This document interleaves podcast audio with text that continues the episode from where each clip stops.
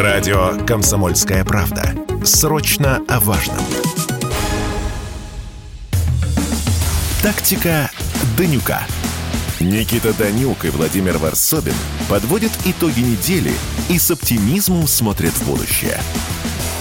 Здравствуйте, уважаемые зрители и слушатели «Комсомольской правды». В эфире программа «Тактика Данюка» и на связи Никита Данюк и Владимир Варсобин. Владимир, приветствую вас. Добрый вечер. Передаю пламенный привет в Крым. Насколько я понимаю, вы здесь находитесь. Я в данном случае в Москве, но тем не менее это не мешает нам, собственно, записать нашу замечательную программу. У нас есть тактика, и мы будем ее придерживаться. И, Владимир, с вашего позволения хочется начать, конечно, с поздравления с 23 февраля поздравить всех причастных, всех, кто нас слушает, э, защитников нашего Отечества. Мне кажется, что мы находимся в условиях, где все общество и государство должно не просто, как это и водится, и это правильно, отдавать почести людям, которые стоят на нашей защите. Но сейчас все мы должны сплотиться вокруг нашей армии, вокруг наших офицеров. Несмотря на наши, может быть, разные какие-то политические взгляды, позиции, на мой взгляд, люди, которые с оружием руках защищают нашу безопасность, а это именно так, нуждаются в постоянной поддержке. И, на мой взгляд,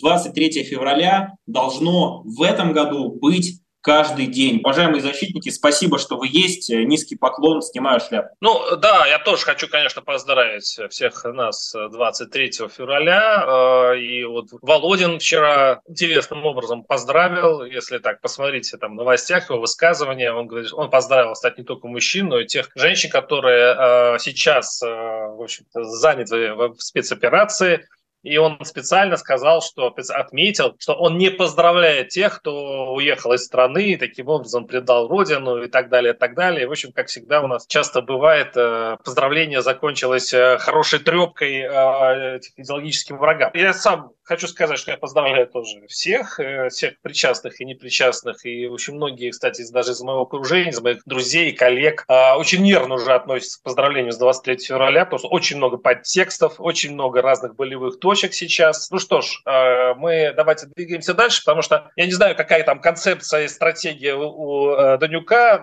Тактика. Нас... Владимир, вы всегда забываете, что у нас тактика. Предлагаю в самом начале, естественно, обсудить а, обращение Владимира Путина к Федеральному собранию. Потом мы обсудим итоги послания Байдена миру, когда он в Польше ну, тоже обращался к народу, честному, что называется. И, естественно, обсудим 12 пунктов мирного урегулирования Китая. Вот у нас очень символично Получается, что есть мировые державы, Россия, Соединенные Штаты, Китай, и каждый из них ну, опять же, пусть и в разных форматах, представил некий посыл, некий месседж обществу, стране, миру. Ну, собственно, предлагаю начать, естественно, с обращения Владимира Путина. Первый вопрос, Владимир, внезапно вам, вот с точки зрения ощущений, чего вы ждали, чего услышали, чего не ожидали услышать, чего хотели бы услышать, но не получилось? Ну, да, как я Владимир Владимирович, э, в этом смысле, это единственное, в общем, что может э, оправдывать обращение ко мне. Э, хорошо, отвечу, если это важно мое мнение. Я скажу, что вот э, очень порадовало то, что нет жесткача ожидаемого. То есть очень многие ожидали что-то очень жесткого от этого выступления. И вот именно вот это вегетарианское, одно из самых, кстати, вегетарианских э, обращений президента, которым не, не было ничего, ну, кроме, конечно, отмены вот этого стратегического договора, ядерного договора с э, Америкой. В остальном это было...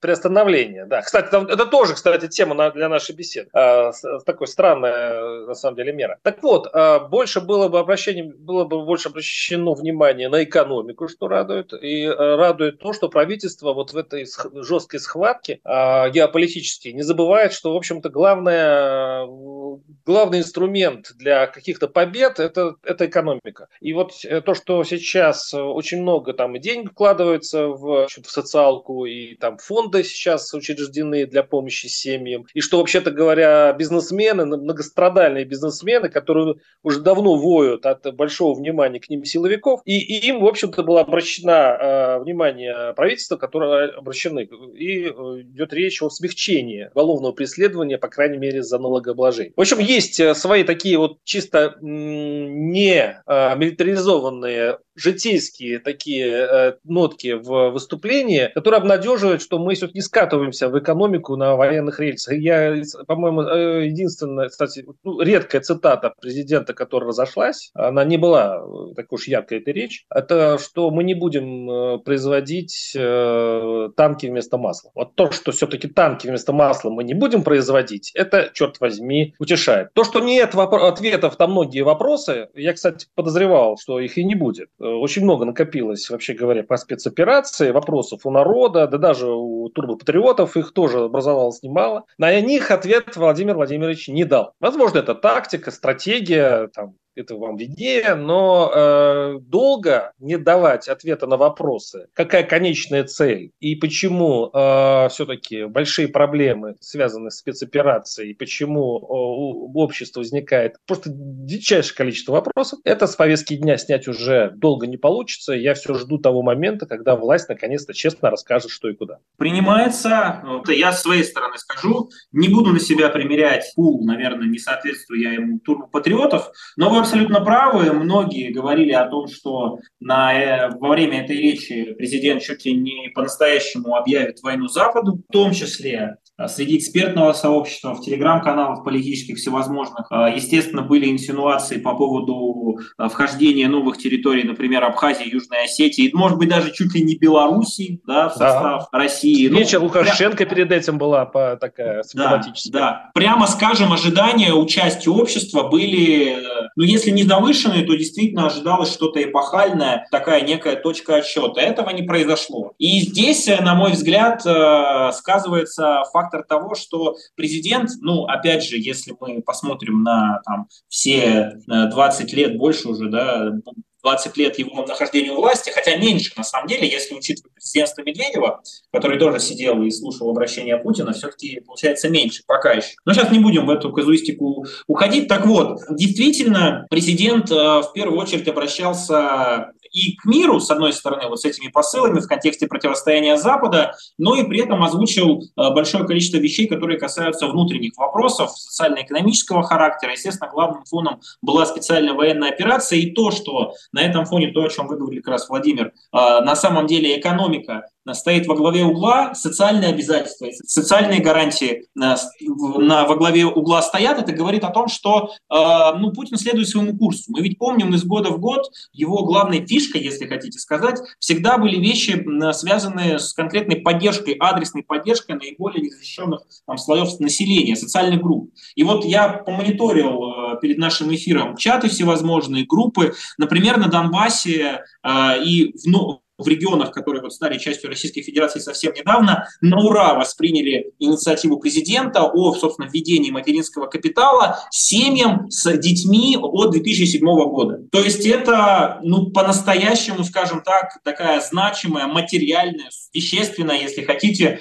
помощь, которая придет э, на, в эти регионы и так, которые страдают. Нет, ну ладно, ну давайте все-таки не, не перебарщивать со словами, простите, ну материнский капитал, это, конечно, значимая поддержка для тех, Конечно, кто а просто учитывая да. цены и учитывая зарплаты в этих ну, регионах, это не касается, это, это не касается большей части населения. Ну, это не касается, это касается определенного круга ли, людей, которые действительно рискнули в таком, вот в таких, в таких условиях обзавестись детьми. Если посчитать просто количественно, это не такая большая масса. Я все-таки думаю, Нет, что подождите, Владимир, каждая семья, которая имеет ребенка э, с 2007 года, который родился на территории, собственно, Донбасса, Луганска, Запорожья и Херсонской области, теперь могут, ну, собственно, заполучить тот самый материнский капитал под разные цели. А теперь представьте, сколько этих детей и сколько этих средств, конечно, это не какие-то колоссальные триллионы рублей, но тем не менее отправятся адресно. Не просто, знаете, вот мы помогаем, гуманитарная помощь, социальные гарантии, повышаем МРОД и так далее, а отправятся в конкретную семью с конкретными цифрами. Поэтому, э, окей, я, может быть, преувеличиваю, но вы уж точно не преуменьшайте. Для людей э, материнский капитал – это одна из ну, скажем так, не очень многих инициатив правительства, которые пользуются бешеной популярностью и поддержкой. Согласен, хотя сейчас вот э, уже есть некие э, расклады экономические, там, ну, допустим, вот я э, с неким опасением сейчас смотрю на статистику по поводу расхода бюджета по месяцам. Вот если вам э, внимательно посмотреть э, доходную и расходную часть, то получается, что вот в этот э, дефицит бюджета годовой уже не укладывается в плановый, что сейчас вот, по крайней мере, январь был очень серьезный в этом смысле, там в три раза, по-моему, увеличено количество расходов над доходами. И теперь у правительства есть большие основания для того, чтобы включить печатный станок. И когда вот, вот я, я, я сейчас чего, чего боятся многие экономисты? Это раскрутки инфляции. Помогать действительно надо, и если э, не заработает экономика, если не заработает, имеет, э, если не заработает потребление, вот если у нас спрос в, в, в российской экономике не поднимется, если все-таки у нас э, мы обойдем вот эту страшную, кстати говоря, угрозу инфляции, когда вроде бы всем даются деньги, но при этом растут, э, растут цены в магазинах. Понимаете, вот э, э, раздать э, неимущим, условно говоря, там по 100 тысяч рублей, в принципе, можно. Но если на определенное количество, это те же деньги, вырастут цены по тарифы на значит, ЖКХ и на продукты и все товары первой необходимости, то часть этих денег будет съедена мгновенно. И вот это одна из самых главных сейчас задач правительства, вот эту самую равновесие в экономике соблюсти. Ну, важный момент, а вы абсолютно правы, это, кстати, кстати, собственно, абсолютно коррелируется с позицией президента, который говорил о том, что на фоне беспрецедентной вот этой атаки, да, санкционной, а у нас э, ВВП, конечно, снизился, и, слушайте, ну, уж совсем нужно в каком-то другом мире э, существовать и говорить о том, что нет, мы э, те же темпы роста экономики поддерживаем и так далее. Снизился. Не так драматично 20-30%, как предсказывали, естественно, наши доброжелатели западные, так называемые. Я думаю, да, сейчас говорим, мы сейчас говорим не о ВВП, а он, кстати, снизился меньше меньше, чем ожидалось. Мы сейчас говорим немножко о других вещах. Но мы ну так вот. Мы прервемся на пару минут. Все программы радио Комсомольская правда вы можете найти на Яндекс Музыке. Ищите раздел вашей любимой передачи и подписывайтесь, чтобы не пропустить новый выпуск. Радио КП на Яндекс Музыке. Это удобно, просто и всегда интересно. Тактика Данюка. Никита Данюк и Владимир Варсобин подводят итоги недели и с оптимизмом смотрят в будущее. Радио «Комсомольская правда», тактика Данюка, Владимир Варсобин, Никита Данюк, хоть и с помощью дистанционных технологий, но тем не менее врываемся в эфир «Комсомольской правды». Естественно, Владимир, предлагаю продолжить обсуждение э, обращения Путина к Федеральному собранию. Вот мы остановились в предыдущей части на экономике. По поводу инфляции, то, о чем вы говорили. Действительно, существует большой высокий риск того, что правительство не изыщет средств для того, чтобы там, исполнять социальные обязательства, ну и, как обычно, по традиции, для того, чтобы все-таки задачи выполнять, включит печатный станок. Так вот, Путин и об этом сказал.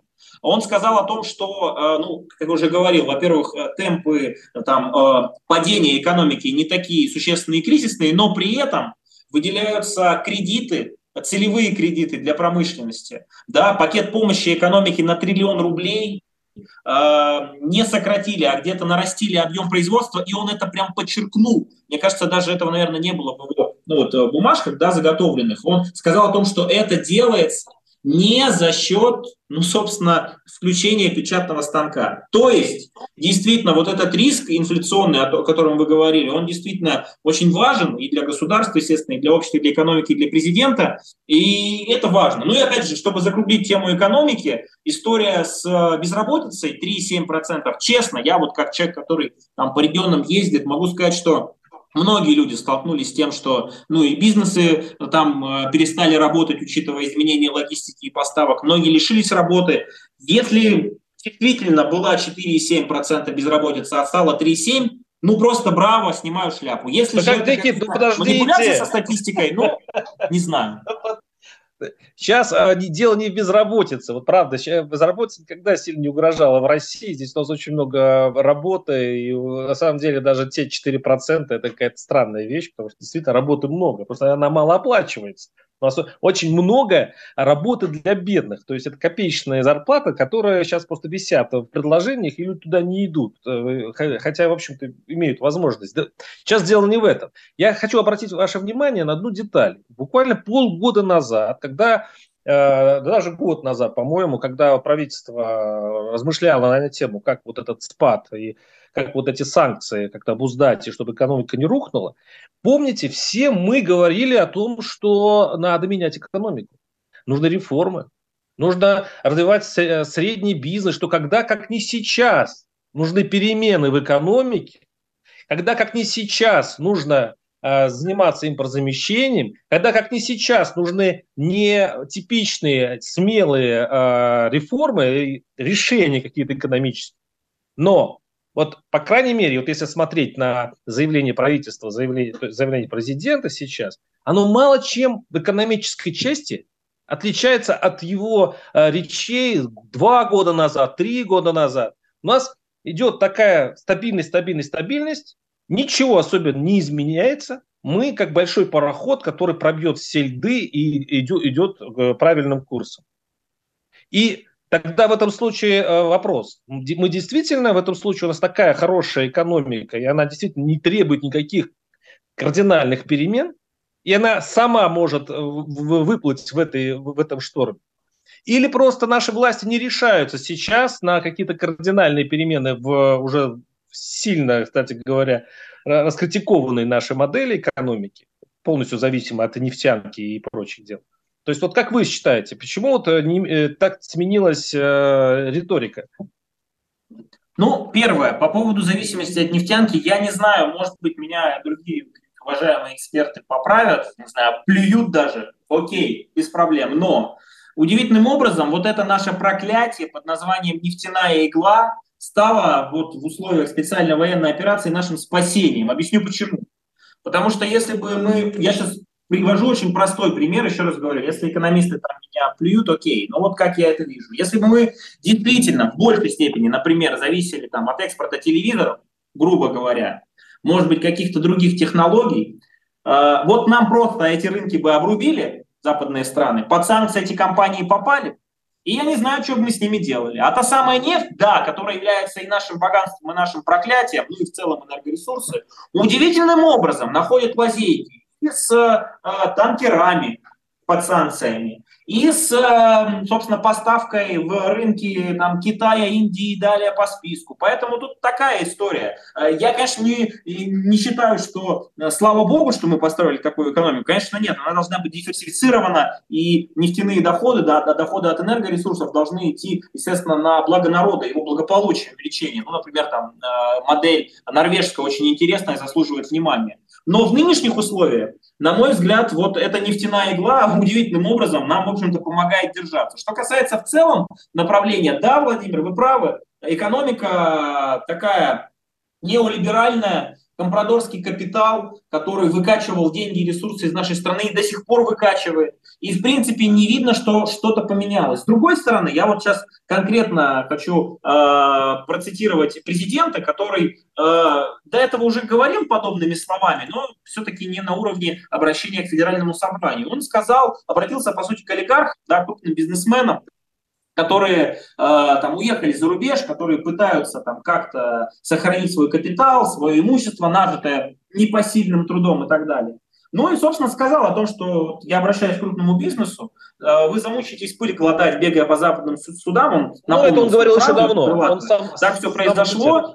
То есть связи купленные абсолютно вам не помогут, поэтому не ругая их сильно, да, но тем не менее э, говорит, вы что делаете-то? Вы э, лучше возвращайтесь сюда, вкладывайте, инвестируйте в нашу страну. Окей, плохие вы там, хорошие, неважно, но ваш капитал может послужить и при этом еще и сохраниться. И, что очень важно, дал эмоциональную окраску, это, мне кажется, вот тоже принципиальный момент, всем этим людям, этой вот этой белой кости, да, у нас финансово-промышленным группам, которые являются богатыми, самыми богатыми людьми в нашей стране, о том, что вот они эти капиталы, деньги, счета в банках потеряли зарубежных, а простой народ э, их совсем не пожалел. Ну и про яхты, и про футбольные клубы и так далее. Вот э, честно, даже само это понимание, что у нас народ олигархов терпеть не может, всех, там хорошие, плохие, можно, конечно, разбираться. Нет, я, я понимаю, нет, нет, это же обычное дело. Вы то, что это понимание у президента есть, мне кажется, это очень важно. И что? Нет, нет, это понимание, ну, есть у всех.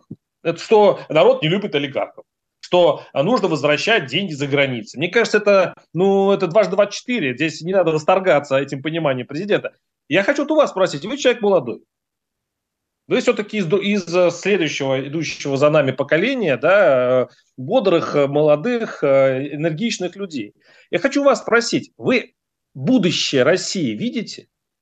Оно для вас понятно? Не, вот я хочу вот понять, как вы его видите? Вот если ничего не меняется, особо, ничего кардинально не меняется, вы каким видите, какой видите страну тогда в итоге? Вот если тенденция сохранится, если больших перемен не будет, вы как молодой человек, скажите, вы э, эту Россию можете описать? Конечно. Вам в ней жить. Вот смотрите, вы, вы, вы с самого начала, Владимир, дали такие рамки, они интересные, правильные, если вот эта тенденция сохраняется, окей? Поэтому давайте мы будем говорить именно вот об этой тенденции. Да. Что я вижу? Вижу суверенизацию не на словах, а на деле.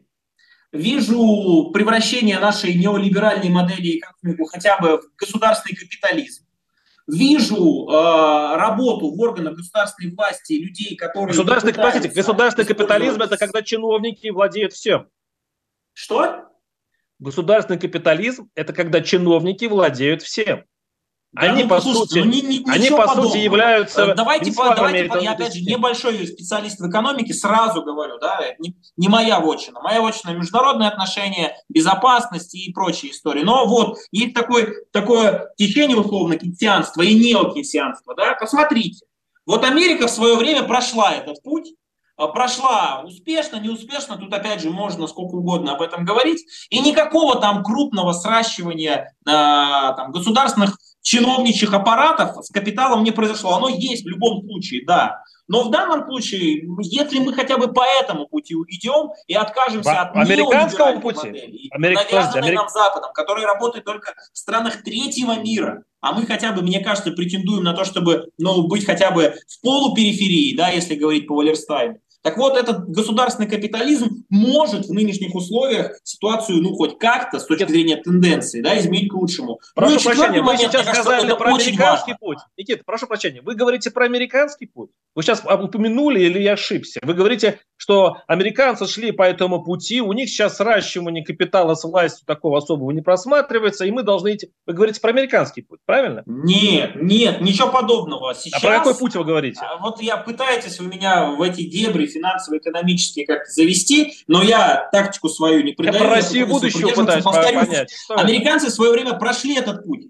Как раз когда была холодная война, когда был Советский Союз с высочайшими стандартами социалистического, собственно, социалистической жизни и экономики и общества, Америка пошла по пути государственного капитализма не преобладание капитала вот этого спекулятивного, который сейчас, мой взгляд, есть, а именно государственного капитализма. И вот этот государственный капитализм, это капитализм свободной конкуренции, там даже если какие-то монополии существуют, он может работать на благо государства. Это если не втекая в какие-то детали. Подождите, подождите каким образом капитализм, э, как э, государственный капитализм что я вижу? Я вижу очень просто. Э, если мы победим, уже говорю про если, потому что ситуация ну, победы в целом, она ну, такая сложная. Об этом, кстати, президент в послании не сказал. Мне бы очень хотелось услышать от него по-настоящему понятный образ победы. Не цели специальной военной операции, а образ победы. Так вот. Да, Никита, у нас заканчивается время и в этой части, у нас он быстро летит. Э, здесь у нас... Закончим зак... следующий. Тактика Данюка, Владимир Варсобин, Никита Данюк, Комсомольская правда. Не переключайтесь. Знаете, как выглядит экономика? Она выглядит, как Никита Кричевский – знаете, как звучит экономика? Правильно, как Никита Кричевский. Никто вам не скажет, когда и как долго что-то будет расти или падать. Никто. Никто, потому что Нострадамуса и прочих ясновидящих нет, не было и не будет. Каждую среду в 7 часов вечера слушайте программу «Экономика» с Никитой Кричевским на радио «Комсомольская правда». Тактика Данюка. Никита Данюк и Владимир Варсобин подводят итоги недели и с оптимизмом смотрят в будущее – Радио «Комсомольская правда», уважаемые слушатели, зрители, товарищи, это Никита Данюк и Владимир Варсобин. Тактика Данюка. Обсуждаем, естественно, послание президента к Федеральному собранию. Предлагаю, собственно, поставить точку в нашем этом обсуждении. Так вот, по поводу образа будущего. Последнее. Да, без, Никита, прошу так, прощения. Я после вашего американского пути и госкапитализма в Америке, который соседствует с конкуренцией, я прям, я просто, вы, вы сейчас какой рисуете новую школу в политологии экономики, Никит, я любуюсь с вами, вы молодцы. Американский я не знаю, что вы имеете в виду, а, на мой взгляд, э, вот пытаетесь подловить, окей, из того, что я, может быть, помню, может быть, где-то я ошибаюсь, капитализм свободной конкуренции перетекает в монополию, монополия всегда перетекает в монополистический капитализм и так далее. Но в этом смысле если есть экономическая система, которая, в которой государство определяет предпринимательскую, коммерческую там, деятельность и так далее, средства производства, не знаю, там, национализированы хотя бы частично и работают на общество и государство, да, как государственные предприятия, то это и есть государственный капитализм. Если Посмотрите, прав... какое количество чиновников, высших, сыновей и прочее сейчас владеют, по большому счету, всеми секторами, большинством секторов экономики. Если вы, не приравнив... знаю, если вы приравниваете это к американскому пути считаю, развития, то вы клевещете на американский Это должна быть капитализм не кучки э, представителей элиты, а он э, в первую очередь должен обеспечивать потребности общества. Ну, все, зак- закрываем тему. Все, Собственно, дальше, образ да. победы,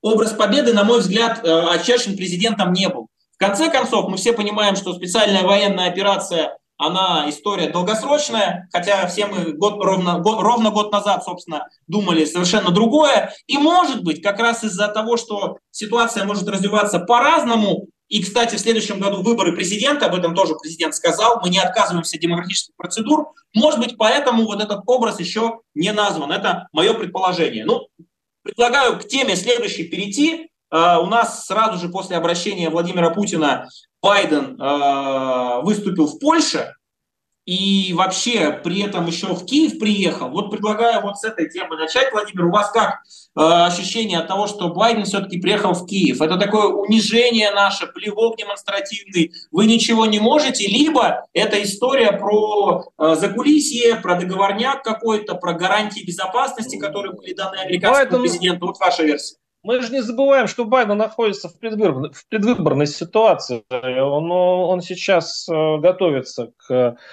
к выборам. И, в общем-то, этот рейд, э, который, кстати, долго просчитывался и долго готовился, в общем-то, скорее направлено даже не на российскую публику, естественно, а скорее на свою внутреннюю. И там, кстати, он получил достаточно разноплановое, ну, хотя, конечно, большинство поддержало, но и скептики, в общем-то, имели возможность пнуть а, Байдена. Я факи, который... факи видел, извините, что... Да, который поехал в какую-то далекую Польшу. Там, в этом бронированном, бронированной да, канцлере стоит, обращается Они занимаются своими... А там среди массовки нашлись храбрецы, которые ему вот эти вот фигушки-факи показывали. Интересно. Да, интересно, вам этого хочется об этом поговорить, но а, я так э, хочу просто спокойно, э, в общем-то, рассудить, что здесь м, все нормально. Это э, на самом деле политики это ну, в хорошем смысле животные, у них свои инстинкты и у них есть свои повадки. И по большому счету он э, повел себя как нормальный президент Америки, который играет на публику, который, в общем-то, в свои года да, смог предпринять такой достаточно рискованный поход э, в Киев и Интересно, кстати говоря, там же еще такая мелодрама, как э, американцы предупреждали русских, чтобы они не пальнули случайно по Киеву. Э, Кремль... Они не предупреждали, они запрашивали. Да, ну, запрашивали, да, вот именно. Начались вот этот поиск слов, что запрашивали, предупреждали. В общем, главное, что все обошлось без э, начала ядерной войны. И, в общем-то, все в этом смысле пока нормально. А здесь сейчас идет речь о Китае больше. Я вот хочу даже не про Байдена. Не, не, Владимир, нет, стоп, стоп, стоп, стоп. Про сказал Китай, дежурные говорить, вещи я вполне хочу себе. Байдена со своей стороны обсудить. Значит, первое, согласен про предвыборную историю. Она очень важна имиджево, собственно, и для Байдена, и там для Зеленского. Смотрите, вот к нам белый господин приехал и так далее, и так далее важный момент. Ничего конкретного он не сказал, да, он озвучил дополнительную военную помощь, но не услышали мы там ни про самолеты, не услышали мы там ни про... Так и Путин ничего не сказал конкретного. Они, не раз, они свои планы не озвучивают. Никита, это не да тот ну, случай, прям, когда они... они... Будут... постоянно, постоянно. Они этим, собственно, и прославились, и, может быть, даже им должное нужно отдать, что они говорят про РССДО, Хаймерсы поставляют, что они говорят про леопарды, худо-бедно начинают поставлять леопарды. А вот если бы было принято решение поставить те самые э, американские самолеты, да, естественно, информационно они бы это отыграли. Никит, вот. а здесь а здесь, извините, вот если по-пацански рассуждать, а здесь они ведут себя достаточно нагловато. Я сейчас объясню, почему. Одно дело, когда ты втих, втихую да, подкидываешь оружие, а здесь они сначала одобряют, сначала они э, транш Потом они говорят, да, а, мы, а мы будем поставлять танки. Да, мы будем поставлять миллионы э, этих снарядов. Да, мы будем, возможно, еще и э, самолеты поставим. А вы знаете, мы с вами же обсуждали. Я вот понять не могу. При всем при том, что э, красные линии переходятся и переходятся э, американцами. Осторожнее, сначала осторожно. Теперь они уже спокойно маршируют. И вы даже удивляетесь, почему на этот раз Байден ничего такого очередного оскорбительного в Москве не заявил. Никит, но э, это просто говорит о том, что мы уже привыкли к тому, что ну, у нас вот такая, такие поддавки получаются. И когда это соседствует с э, утверждениями э, турбопатриотов, и, кстати, вас, вы часто говорите, что мы никакие компромиссы, ни, э, никакие переговоры терпеть не можем, потому что наш главное – это победа полная и безоговорочная. Я каждый раз удивляюсь. Вот сравниваю, с одной стороны, красные линии все переходятся – при этом Москва спокойно совершенно смотрит на это, и при этом и, чуть ли не ежедневно, по большому счету, разные, сейчас мы дойдем до Китая, говорят, дайте, пожалуйста, нам переговоров. Хотим переговоров, Никит, хотим переговоров. И позиция в этом смысле, если по-дворовому, слабая. Потому что во время драки, когда один я ходит по, по, по задворкам, да, трясет дубиной и говорит, а мы еще это сделаем, а другой просит переговоров, это, мне кажется, говорит о соотношении сил. Первое. А, в данном случае я же не олицетворяю государство и люди, которые считают так же, как я. Мы как раз считаем, что вот эти вопросы, они вполне обоснованы. Нельзя, с одной стороны, взвинчивать общество и тем более ну, делать так, чтобы все общество принимала участие в специальной военной операции, поддерживала политику президента и параллельно о чем-то договариваться. В этом смысле я вот тут вот, Владимир, с вами согласен.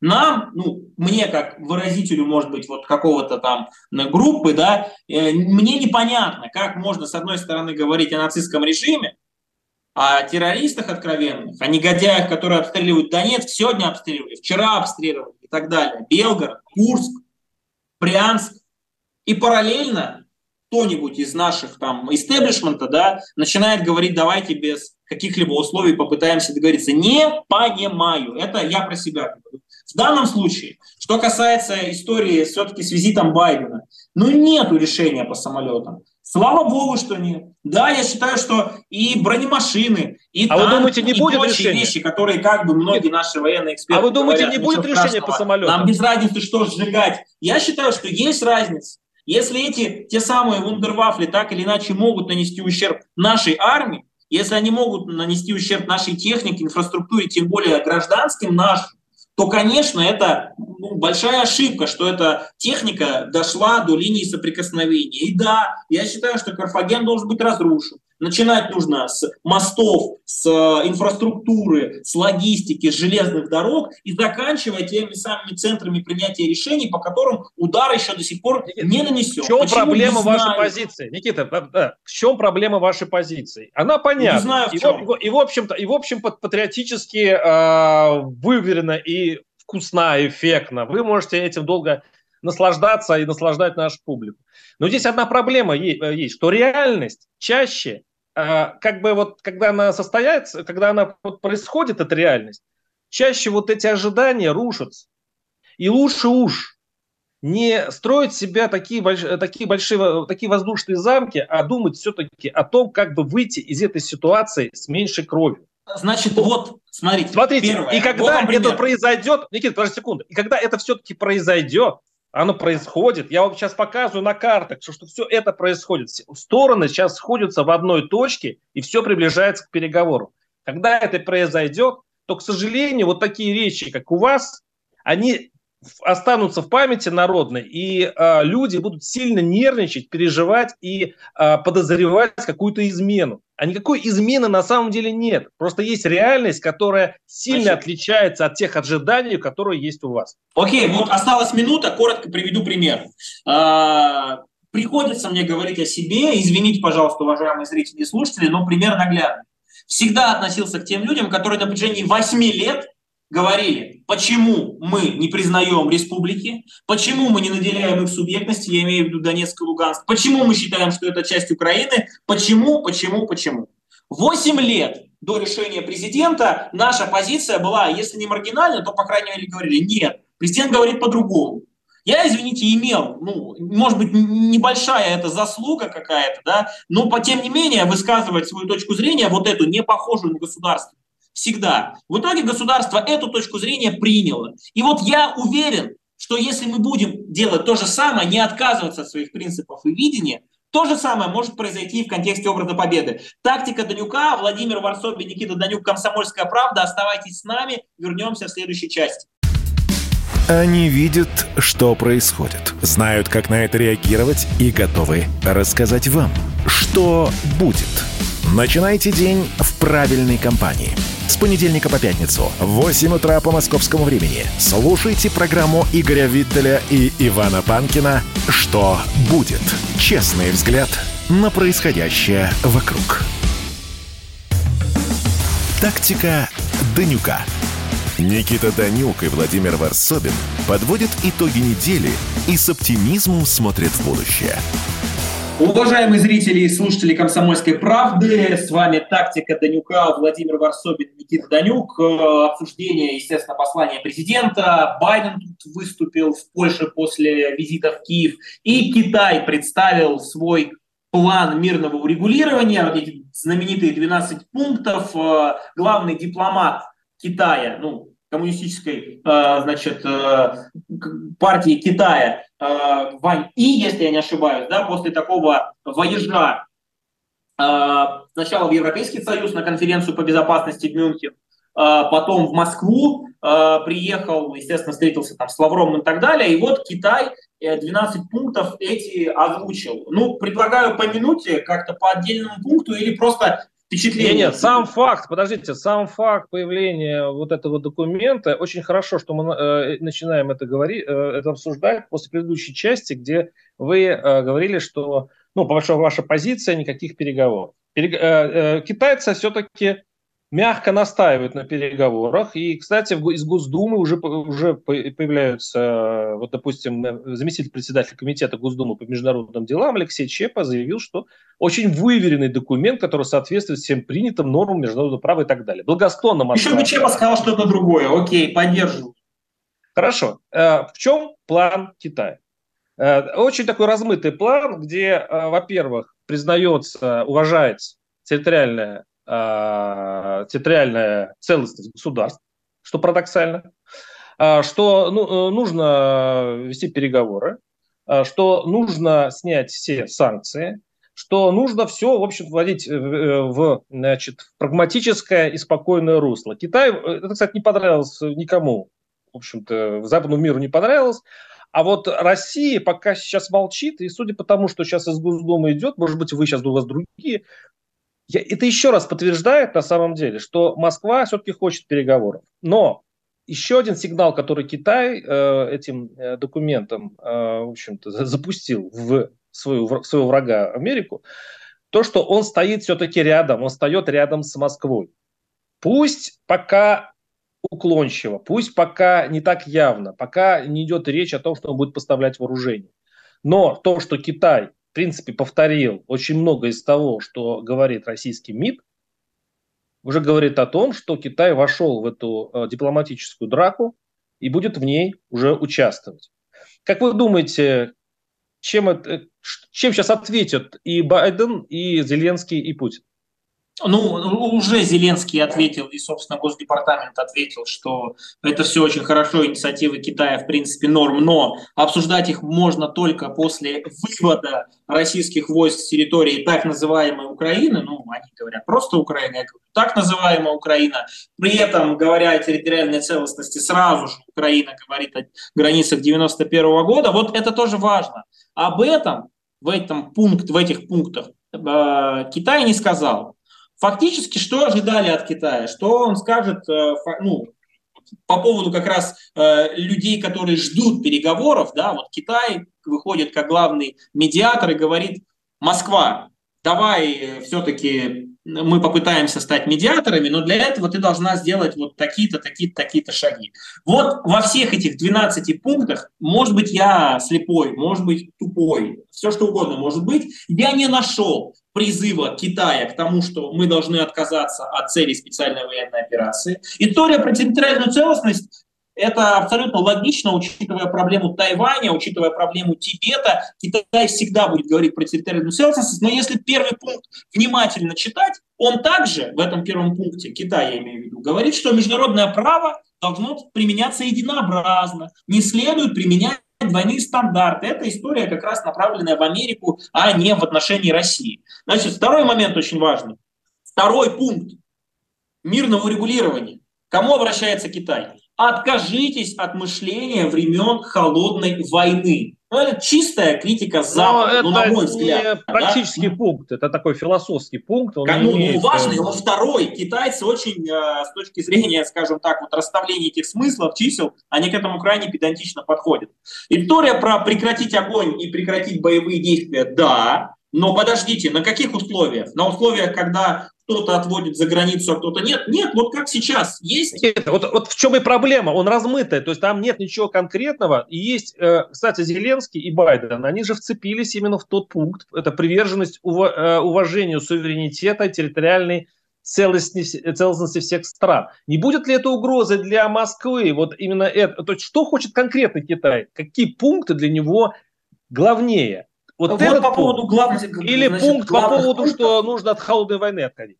Значит, нет, нет, нет. Я все-таки продолжу. Тактика есть у меня, ее придерживаюсь, меня не сбить. Я сейчас скажу про главные пункты, но остальные нужно тоже обсудить. Важные посылы такие, скажем так. Значит, история про поддержание безопасности атомных электростанций. Мы знаем, как Запад истерит по поводу того, о, русские пытаются ядерную катастрофу создать, при этом украинцы э, обстреливают Э, Энергодар, при этом украинцы способны, ну, мы прекрасно понимаем там степень этой шизофрении, устроить настоящий какой-то коллапс, да, на, на своих ядерных э, станциях. И, в принципе, им вообще пофигу, будет в Энергодаре э, выжженная земля или нет. И Китай про это говорит, да, про то, что все вот эти наблюдатели из МАГАТЭ и прочее, вы откройте, пожалуйста, глаза, да, наблюдайте из международных структур, и посмотрите, кто обстреливает крупнейшую в Европе атомную электростанцию. Следующий момент очень важный. Про стратегические риски, про непри, не, неприемлемость применения ядерного оружия и в том числе биологического и химического. Здесь, конечно, история и про лаборатории, и про использование украинцами там э, химического оружия. Об этом, кстати, тоже есть свидетельство. И, конечно, обращение к нам по поводу наших, может быть, э, ресурсов тактического ядерного оружия. Согласен. Дальше опять история с экспортом зерна. Важная, но не принципиальная. Дальше. Прекратить односторонние санкции. И это явно не в сторону России, да, а в сторону Запада. Ну и, соответственно, содействовать послевоенному восстановлению. Что, что главное из этого? Очень прост, простая вещь, мне кажется. Китай уже не может стоять рядом. Как вы правильно сказали, он всегда использовал стратегию стоять, условно держаться в тени, да, ничем как бы особо себя сильно не проявлять. Это еще там Дэн Сяопин заложил условно, да, эти постулаты там, дипломатии внешней политики Китайской Народной Республики. Но вот сейчас он стоять уже не хочет и говорит следующее. Я вот выступаю в качестве медиатора. Если Запад эти истории отвергает, окей, мы вовлекаемся. Как можем вовлекаться? Здесь уже, опять же, мои догадки, вымыс, фантазии, как угодно. Он, Ван уже прямо спросил у Барреля по поводу западной поддержки. Мол, э, ситуация ну, войны да, между Украиной и Россией, при этом Россию вроде никто не поддерживает оружием, боеприпасами и прочими вещами а Украину вон все страны Запада. А что если мы начнем так или иначе поставлять технику, поставлять боеприпасы, поставлять технологии и далее? а вы думаете, момент, Китай на это пойдет? Слушайте, э, а, учитывая, что мы говорим о каком-то глобальном полотне, учитывая, что мы знаем про э, то, что будущие там, десятилетия – это десятилетие противостояния Китая и Соединенных Штатов Америки, нанести на Украине поражение стратегическое пусть и не сильно обнажая какие-то свои намерения, но тем не менее э, с помощью какой-то помощи России, если ну, Китай примет это решение, я считаю, что вполне такое возможно, это может быть. Потому что вы они, смотрели, в принципе, уже не э, стесняются. Вы, вы, да, Никита, э, вы видели э, результаты голосования в ООН, вот свежее голосование по поводу резолюции антироссийской? Воздержался Китай, видел. Да, ну не там 30, около 30, 30 с чем-то там воздержавшихся. Ну, я про Китай конкретно, да. Да, да. Против, против только, по-моему, 6 или 7 стран, там Эритрея, Беларусь и Мали, и еще несколько КНДР, несколько стран. Я вот я хочу, как, вот когда вы, начали, вы заговорили, что Китай, Китай может поставлять оружие, здесь очень же имеет большое значение все-таки э, одобрение или неодобрение э, со стороны большинства стран мира. Ведь Китай это, э, как сказать, экономическая кузница, да, то есть это большой, такой большой хаб экономический, просто планетарного масштаба, и он сильно зависит от, э, если, допустим, санкции в отношении России, конечно, это больно, но когда санкции, э, начнется санкционная война между Европой и Китаем, это никому не поздоровится. И все понимают... Между Западом как Китаем. Как, вы, как вы думаете, Запад Китай разменяет, Китай. Э, разменяет вот эту э, поддержку России на ту угрозу своей экономики, которая он, в принципе, хорошо соизмеряет. И что так, изменилось, что изменилось, что изменилось в последние дни? Когда... Да. Угу. Значит, Пожалуйста. по поводу разменяет или нет. А с чего вы взяли, что если через какие-то каналы, вот так же, как история с Ираном, да, и с геранями знаменитыми, у нас будет э, в российской армии там, как, те или иные технологии, я не знаю, боеприпасы китайские и так далее, Запад воспримет это все как окончательное вхождение Китая в конфликт, будет разрывать экономические цепочки, когда, как вы правильно сказали, сам Запад от Китая зависит. Абсолютно. Поэтому это большой вопрос. И второй момент очень важный, имиджевый, о котором я говорил. Но если уж неминуемо вот это противостояние Китая и США, то не использовать вот, этот, вот эту ситуацию на Украине, в том числе в хорошем смысле Россию, как некий кулак боевой против своих стратегических оппонентов и соперников, мне кажется, Китай вполне может на это пойти. Уважаемые слушатели, еще раз поздравляем вас с прошедшими праздниками. Э, тактика Данюка, Никита Данюк, Владимир Варсобин. Увидимся по-настоящему на следующей неделе. Спасибо. Прям по-настоящему. До свидания. Тактика Данюка. Никита Данюк и Владимир Варсобин подводят итоги недели и с оптимизмом смотрят в будущее.